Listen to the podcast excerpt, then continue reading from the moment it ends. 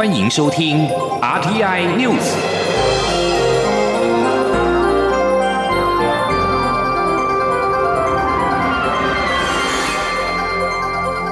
听众朋友您好，欢迎收听这节央广主播台提供给您的 RTI News，我是张顺祥。首先把新闻焦点关注到是二组炒房，行政院要全面的纳管预售屋的交易。行政院会今天通过国发会提报的健全房地产市场方案，其中将全面的纳管预售屋，抑制红单炒作。行政院长苏贞昌在院会才是，台湾已经是民主、自由、开放的国家，但是公平正义的部分，政府有必要给努力的人有遮风避雨房屋的处所。预售屋市场乱象影响到房价，行政院通过打击房市炒作方案。其中，实价登录二点零修法将预售屋自售、委托代售全面的纳管，达到销售前备查、交易后依法申报，以及房价揭露落实到门牌，并针对价格申报不实加重罚则。其他健全房地产市场方法还包括了。防度个人借由公司规避不动产的税负，适时采行选择性的信用管制，广建社会住宅，强力稽查红单交易等。苏贞昌表示，房屋不能够当成炒作的目标，这是社会不能接受的。政府应该引导资金投资，而不是纵容资金变成了房屋炒作。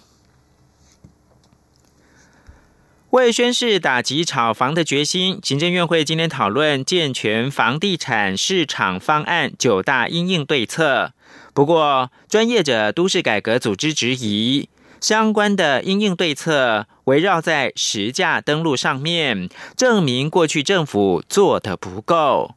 台湾民众党立委也批评政府打假球。呼吁应该要立即寄出囤房税，并且兑现承诺，将实价登录二点零修法在这个月送到立法院审议，才能够真正落实居住正义。记者刘玉秋的采访报道。房价居高不下，引发民怨。为了宣示政府打击炒房的决心，行政院会讨论国发会所提出的健全房地产市场方案，包括短期管理预售屋与红单炒作，未来也不排除适时采行选择性信用管制等九大应应对策。不过，台湾民众党立委三号举行记者会，质疑政府的健全房地产市场方案仅处理短期的治理失灵，唯有实价登录二点零竞速修法与寄出囤房税。才能处理市场失灵的结构问题。与会的专业者都市改革组织 Ours 秘书长彭阳凯指出，政府打房的九大应应对策大多围绕在实价登录上，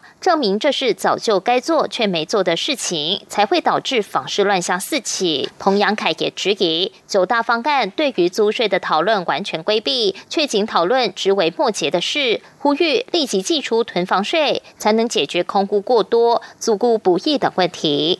整个台湾高房价或是房价炒作有一个非常严重因素，就是我们持有成本太低。可是我觉得这一次在他九大方案改革里面，他对于租税让租税的讨论完全规避了这个议题，提的都是鸡毛蒜皮的事情，什么一间房子里面避免房呃房东逃漏税，什么切割分割，那都是我觉得都是枝微末节的细节。这件事情他们根本是做的不够。民众党立委蔡碧如指出，民众党早已提出出囤房税的修法，主张全国单一且自助维持低税率，透过囤房重税、出租减免，诱导雇主释出空屋。呼吁政府也应尽速提出对案，才能健全房市。民众党立委高鸿安也说，除了囤房税外，实价登录二点零也不要再拖。民众党也已提出修法，包括实价登录揭露到门牌、预售屋纳入即时登录、赋予主管机关查核权等，要求政府这个会期就应把修法版本送到立院审议，落实居住正义。中广电台记者刘秋采访报道。交通部长林佳龙今天到立法院交通委员会就疫后旅游规划作为等议题专题报告，并被询。面对立法委员林俊宪关切刚上路的冬季平日团旅游补助方案可以带来多大的效益时，林佳龙明确表示，将带动两百万旅游人次，创造新台币六十九亿元的观光效益。央广记者吴丽君采访报道。交通部长林佳龙三号在交通委员会报告时指出，观光局七到十月推出的安心旅游国旅补助，创造了一千八百二十一万人次出游及新台币六百四十亿元的观光效益，乘数效果超过六倍，对国内第三季消费成长贡献百分之五点零九，GDP 年成长率达百分之三点三。此外，观光局也辅导出入境旅行业转型。行投入国旅市场近一千家，参与自由行旅客优惠的旅宿业则超过九千五百家，占合法旅宿业的七成四，有效缓解观光业的大量倒闭及失业潮。至于十二月一号到明年一月三十一号推出的奖励旅行业办理冬季平日团游方案，则限定平日需过夜，每团至少十人，且需雇佣。导游领队随团服务，每团补助上限一万五千元，每家旅行社最多申请十五团。此外，林佳龙也回应立委林俊宪质询冬季平日团游补助的重点及效益。林佳龙说：“这招是让旅行社可以出团，那游览车可以载客嘛？那员工有工作。你这样预计会带动多少人次的观光量？大概两百万，真假的？希望按照旅行社。”乘以团数啊！如果一个旅行社可以办十五团哈，有这样补助哦，那旅行社都会冲刺了。那预期的观光效益大概可以刺激达到多少？六十九亿。那预算基本有问题？既有的预算大概六亿到八亿之间。不过，立委陈欧珀则表示，许多导游领队依旧向他诉苦，没有工作，建议交通部借鉴泰国，奖励导游领队结合新住民到各区景点拍摄短片或照片，并以母语撰文介绍宣传台湾。只要全台二十多万新住民有两万人参加，即可于网上创造两百万的曝光度。不仅让导游领队有工作有钱赚，还可同时省下大量的国际行销费用。对此，交通部长林佳龙表示支持，并允诺研议如何进行补助。中央广播电台记者吴丽君在台北采访报道。政府明年的元旦将放宽含莱克多巴胺的美国猪肉进口，全国超过八十家的进口猪肉肉品业者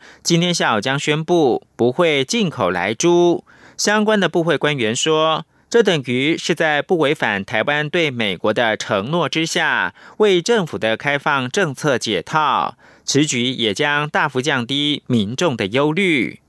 超过八十家进口市占率八成以上的全国进口猪肉肉品业者，今天下午将召开记者会，做出两大自律的宣示：第一，国内进口猪肉业者仍然维持现况，持续的选购进口不含来剂的猪肉；第二，进口猪肉业者进口的猪肉肉品。都将取得出口商的证明，主动标示为无来记肉品。相关部会官员说，台湾信守对美国的承诺，宣布明年开放之后，针对已经谈好的可以开放进口的肉品，国内进口肉品业者要购买含来记或不含来记的猪肉，那都是民间业者的自主意识，市场机制决定。对于业者的自主行为，政府会保持尊重，不干涉。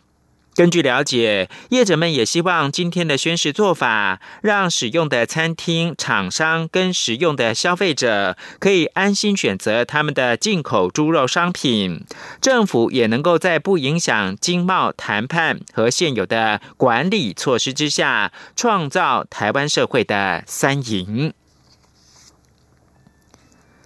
针对美国国会美中经济暨安全审查委员会 （USCC） 在年度报告中的多项由我建议，外交部发言人欧江安今天回应表示，报告中涉及台湾的由我部分，外交部要表达肯定跟感谢之意，但有关美国政府及其组织架构的内容，外交部则没有进一步的评论。记者王兆坤报道。美国国会美中经济暨安全审查委员会在日前的年度报告中，建议强化台美在关键领域的经济合作，并建议立法提升美国在台协会台北办事处处长的位阶。外交部发言人欧江安表示，有关美国政策的决定、内部组织架构调整等内容，我方没有进一步评论，但肯定与感谢该报告的多项有我建议。欧江安说。支持台湾在美国的国会是享有跨党派的一个高度共识，所以我们对于各界给我们的支持，我们表达感谢。我们会在这样一个深厚的一个基础之上，会持续的跟新一届的两党的国会议员来进一步强化彼此的交流跟合作，来进一步的深化台湾跟美国友好的一个合作伙伴关系。另一方面。关于驻美代表处人员确诊的后续情况，欧江安指出，曾被判定确诊的九位同仁，第二次使用核酸检测后的结果都是阴性，为求慎重，已安排第三次检测，目前正在进行，相关状况会适时对外说明。中央广播电台记者王兆坤台北采访报道。国际新闻：法国总统府艾里塞宫二号表示，前总统季斯卡辞世，享其寿九十四岁。季斯卡是一九七零年代初期促进欧洲整合的主要人物之一。根据欧洲第一电台报道，季斯卡近期因为心脏问题住进法国西部图尔的医院治疗。季斯卡在一九七四年到一九八一年间担任法国总统，任内因为带领法国社会走向现代化而著名。他推动的改革包括了允许合意离婚跟堕胎合法化等，同时也是促成欧洲整合的重要人物之一。在欧洲，季斯卡跟前西德总理施密特建立起密切关系，联手为单一欧元区打下了基础，并且设立欧洲货币系统。焦点关注到美国。路透社今天报道，在美国大选败给对手拜登的一个月之后，仍感到愤怒跟痛苦的川普总统，已经公开有意在二零二四年美国总统大选卷土重来。在此同时，据传他也在为离去做打算，计划特赦自己的子女。在至今仍拒绝接受败选的情况之下，川普的律师群和支持者二号持续的提出法律诉讼，甚至要求像是实施戒严法等特别的干预手段，来迫使进行新的投票。在一号的白宫耶诞派对当中，川普暗示他可能已经输掉这场选战，但将不会以一任总统的身份悄然退休。他告诉宾客说：“四年之后再见了。”此外，根据媒体的报道，川普正在为他的离去做准备，讨论先行特赦他的三名已经成年的子女，包括了小唐纳、艾瑞克跟伊凡卡，以及女婿库许纳和自己的私人律师朱利安尼。在全球二零一九冠状病毒疾病 （COVID-19） 死亡人数逼近一百五十万之际，英国在二号领先西方国家，在核准疫苗上面抢得了头香。世界卫生组织的官员表示，这是极好的消息，但未来仍有一段路要走。英国政府最快下周就会提供大概八十万剂的疫苗。英国已经有一百六十万人感染 COVID-19，超过。五万九千人死亡，而世界卫生组织紧急计划执行主任莱恩称，英国核准疫苗是极好的消息，但审慎表示还有一段路要走。以上新闻由张顺祥编辑播报，这里是中央广播电台。我是指挥中心疫情监测组组长周志浩。校园请落实防疫措施，请家长注意，孩子发烧或身体不舒服时，赶快就医，并且在家休息。也请大家共同配合，保持教室通风。使用空调时，对角要各开一扇窗。餐点分配，请由固定人员执行。打赛前，请量测体温，清洁双手，佩戴口罩。搭乘学生交通车或大众运输时，也请记得佩戴口罩。有政府，请安心。资讯由机关署提供。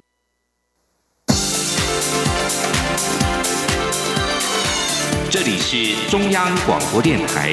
台湾之音。欢迎继续收听新闻。欢迎继续收听新闻，我是陈怡君。新闻焦点先来看到香港一传媒集团创办人黎智英，今年八月间被指违反国安法以及串谋欺诈被捕，在二号中午到旺角警署报道，遭到警方另外立案控告黎智英、集团营运总裁周达全以及行政总监黄伟强一项欺诈罪。根据香港零一等港媒的报道，三个人昨天被通宵扣留，今天上午在西九龙法院出庭。聆讯。根据苹果日报报道，本案是由港区国安法指定法官、总裁判官苏惠德处理，案件暂时不需要答辩。控方申请押后到明年的四月十六号再讯，并且反对三人保释。最后，黎智英保释被拒，其余两人则获准保释。至于香港一传媒集团的股票，今天早上在交易所已经暂停交易。香港众志前秘书长黄之锋等三名年轻的社运人士昨天被判处入狱，引发了国际关注。民进党严厉谴责中共与港府摧毁香港自治与民主自由之后，民进党副秘书长林非凡今天受访时也表示，台湾可以进一步思考如何提升援港的机制与强化对港措施，包括对港府或北京进行制裁手段，也都应该列入考虑范围。记者刘玉秋的报道：香港众志前秘书长黄志峰因为触犯善获他人明知而参与未经批准集结等罪，二号被法院判处入狱十三个半月。同案被告的众志前主席林朗彦入狱七个月，成员周婷入狱十个月。民进党副秘书长林非凡三号出席民进党壮大台湾国家就安全台北场座谈会时受访指出，黄之锋与周庭是他长期以来的朋友，过去在运动上有很多合作。他替香港的友人感到担忧，也知道他们的心智非常坚定，也相信大多数的人心里也为香港感到难过。林非凡也指出，三号是周婷二十四岁生日，但大多数的人很难祝他生日快乐。不过，他仍希望周婷的生日能平安度过，也希望香港人能够坚定继续坚持下去。林非凡说：“台湾回过头来也应思考如何在亚洲建立一个民主阵地，保护周边需要保护的人跟国家。”他建议台湾可以进一步思考如何提升。原港的机制与方案，还有强化对港的措施。说，其实我们可以更进一步去思考，说如何提升这个原港的这个机制跟方案，那能够更进一步的强化我们对香港的一些措施，不管是援助香港的，还是对港府或北京进行这个呃相关的一些制裁的手段，这都应该要列入我们考虑的这个范围之内。那我也希望说，今这个这一次这个事件能够让政府跟呃台湾的民间社会能够共同来思考这个问题。至于是否有必要修正香港澳门关系条例，林非凡表示，对于修法的问题，民间有很多讨论，但这一个时间点，从政府到民间都应该共同思考哪些手段对台湾的原港机制有帮助，大家可以共同讨论。中央广播电台记者刘秋采访报道。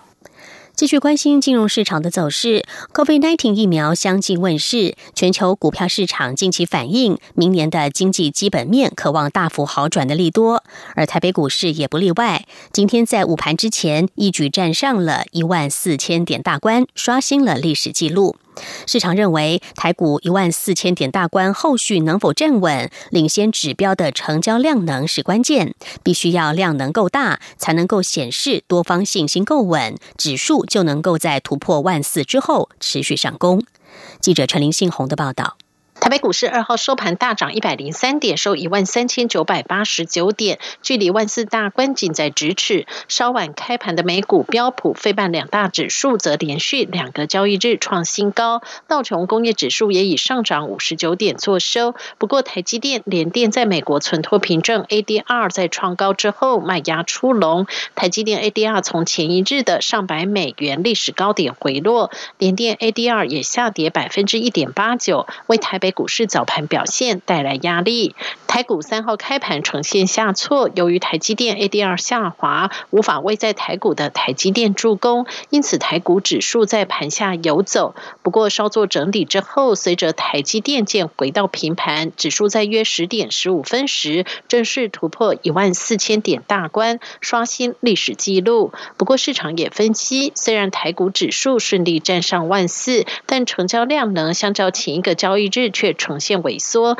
显见在万四关卡下，市场观望气氛加重，追加意愿降低。国泰正奇关出经理蔡明汉说。这个万四的部分可能不太容易一次就做站稳的动作，后续来讲指数的一个部分可能还是有再度震荡，甚至再拉回万四以下的一个可能性。所以应该说目前持续震荡整理，后续可能还是要等待这个筹码能够呃有持续做沉淀。那比较重要的领先指标还是在量能，能够再次呢这个拉高成交量的情况下，显示多方的一个信心之后，这个万四才有办法有效的。的一个站稳或站上。分析师也指出，目前全球市场都在反映疫苗即将开打，明年经济基本面渴望大幅反弹的利多。但在国际股市领先反应下，目前呈现涨多整理的格局，短线推估维持万四附近震荡整理，待筹码沉淀后才渴望带量突破。汇市部分，新台币对美元汇价持续强势，早盘一举升值两角多，直抵二十八点五元价位，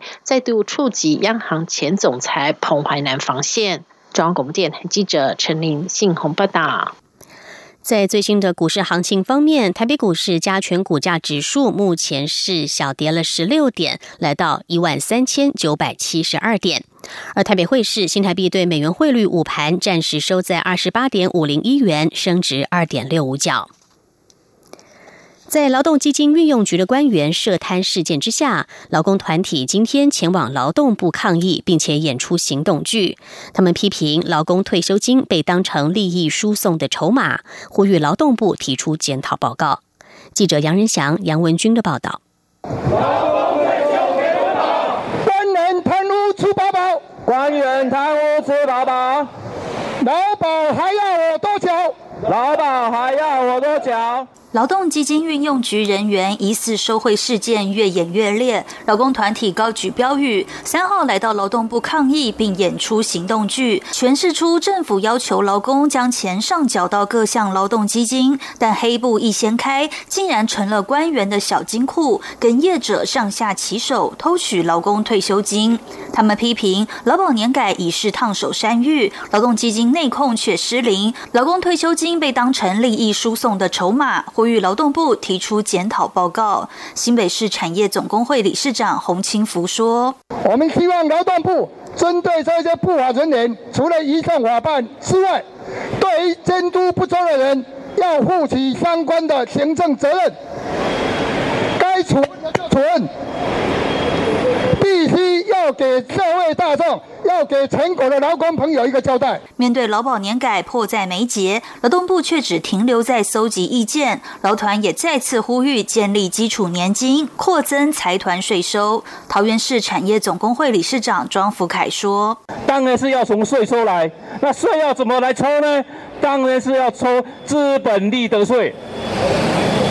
我们一再主张，我们的政府应该向我们的财团、向我们有钱人征富人税、征盈利事业所得到二十五趴、征囤房税，让我们的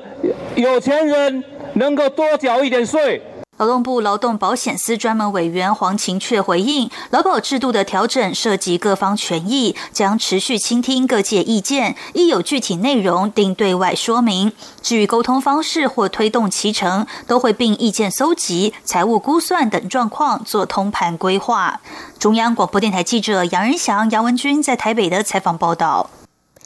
立新基金会今天发表《秘密派对儿童保护绘本》，这是一本专为二到六岁的幼童设计的翻翻书，内容强调了讨厌、害怕等八个关键感觉的词汇，要让孩子在家长的学习和带领之下，认识自身的感觉，进而懂得分辨危险。记者郑祥云、陈国维的报道。防范幼童遭到性侵等危险，立新基金会发表《秘密派对儿童保护翻翻书》，透过三十一个亲子共读的互动机关以及十个常见的生活情境，要让孩子学会八个关键感觉词汇，包括讨厌、害怕、委屈、生气、快乐、兴奋、紧张以及怎么办。所以我想，我们这个秘密派对，呃，是希望是说，哎，在除了让孩子是能够更及早的去认识跟辨识，那还有就是，如果我们发现有这样事情的时候，是。我们当然是要把他带出这个秘密去。资商心理师全国联合会理事长黄雅玲在发表会中提到，小朋友如果遭到性侵害，其实绝大多数都是熟视者所为。十二岁以下的孩子，他的相对人有百分之九十二是孩子认识的人哦，所以我们以往告诉孩子要小心陌生人，这只防了百分之八而已。黄雅玲也指出，熟视者的性侵害通常都有特殊的犯罪样态。他第一个，他一定要先有管道接近孩子，然后接着他用的方式通常不是使用暴力，他用的方式是利用。哈，那再来呢？他侵害孩子的方式呢？用的方式啊，我都常称为叫温水煮青蛙。他不是一次得逞型的，他是慢慢的、慢慢的、逐步的接近孩子，然后多次。然后才会达到这个性侵害。那最后呢，为了要防止他他的犯行被揭发哈，他会跟孩子哈有一些方法把这个事件啊秘密化。立新基金会表示，秘密派对在募资平台上线后获得热烈回响，迅速超标。后续将规划全台的赠书计划，让这本翻翻书能成为家长与孩子间的沟通桥梁，为国内的性平教育带来更好的发展。中央广播电台记者郑祥云、陈国伟台北采访报道。再来看到被视为是中国 Me Too 的指标性个案，这是中国中央电视台前主持人朱军，二零一八年被指控在二零一四年涉嫌性骚扰实习生贤子。这起案件昨天在北京海淀区法院开庭。根据新加坡联合早报网、英国广播公司 BBC 中文网等外媒报道，这个案子是中国类似案件当中极少数能够正式走入法庭审理阶段的案例。也有分析认为，这或许对中国的 Me Too 运动未来影响重大。在中国，这个案子也引发广大民众的关注。根据网易视频画面显示，二号下午在海淀法院外聚集了百余名自发前来为贤子助阵的民众，有人举出了“性骚扰可耻”“打破黑箱”以及 “Me Too” 等标语。贤子在接受 BBC 访问时则表示，无论输赢，他都不后悔。他说：“如果他赢了，那肯定会鼓舞更多女性站出来说出自己的故事；如果他输了，他会继续上诉，直到讨回公道。”其他国际消息：日本首相菅义伟日前宣誓，日本二零五零年要达到温室气体净零排放。配合这个政策目标，经济产业省正在研拟二零三零年代中期新车禁售燃油汽车，只可以贩售混合动力车以及电动汽车等等。日本放送协会 NHK 今天报道，经济产业省研拟新车贩售全面禁止燃油车的目标，要在大约十五年之后的二零三零年代中期，百分之百电动化，只贩售电动车。日本政府所指的电动车，包括了同时使用燃油引擎与电池的油电混合动力车、插电式混合动力车、纯电动汽车，以及使用氢气发电的燃料电池车等等。日本政府希望定定明确的目标，引导世界汰换燃油汽车的潮流。经济产业省未来将召开专家会议，希望在今年之内正式决定目标。报道还指出，其实不少国家已经定出了汽车电动化的目标，例如英国，二零三零年将禁售汽车与柴油车，二零三五年禁售混合动力车。美国加州与法国分别定出了二零三五年与二零四零年要禁售燃油汽车的目标。根据《华盛顿邮报》的报道，美国的 COVID-19 单日确诊病例今天首度突破了二十万例，住院人数也突破了十万人，都双双创下新的纪录。约翰霍普金斯大学也表示，美国单日染疫死亡人数在二号晚间通报超过了两千七百人，也是今年四月以来最多的。而尽管疫情未歇，美国疾病管制暨预防中心 （CDC） 科学家沃克二号建议放宽隔离的指引，将暴露于染疫风险之后的自主隔离时间由十四天缩短到十天。如果相关人士的筛检结果为阴性，而且没有症状的话，则可以减为七天。以上 T N News 由陈义军编辑播报，谢谢收听，这里是中央广播电台台湾之音。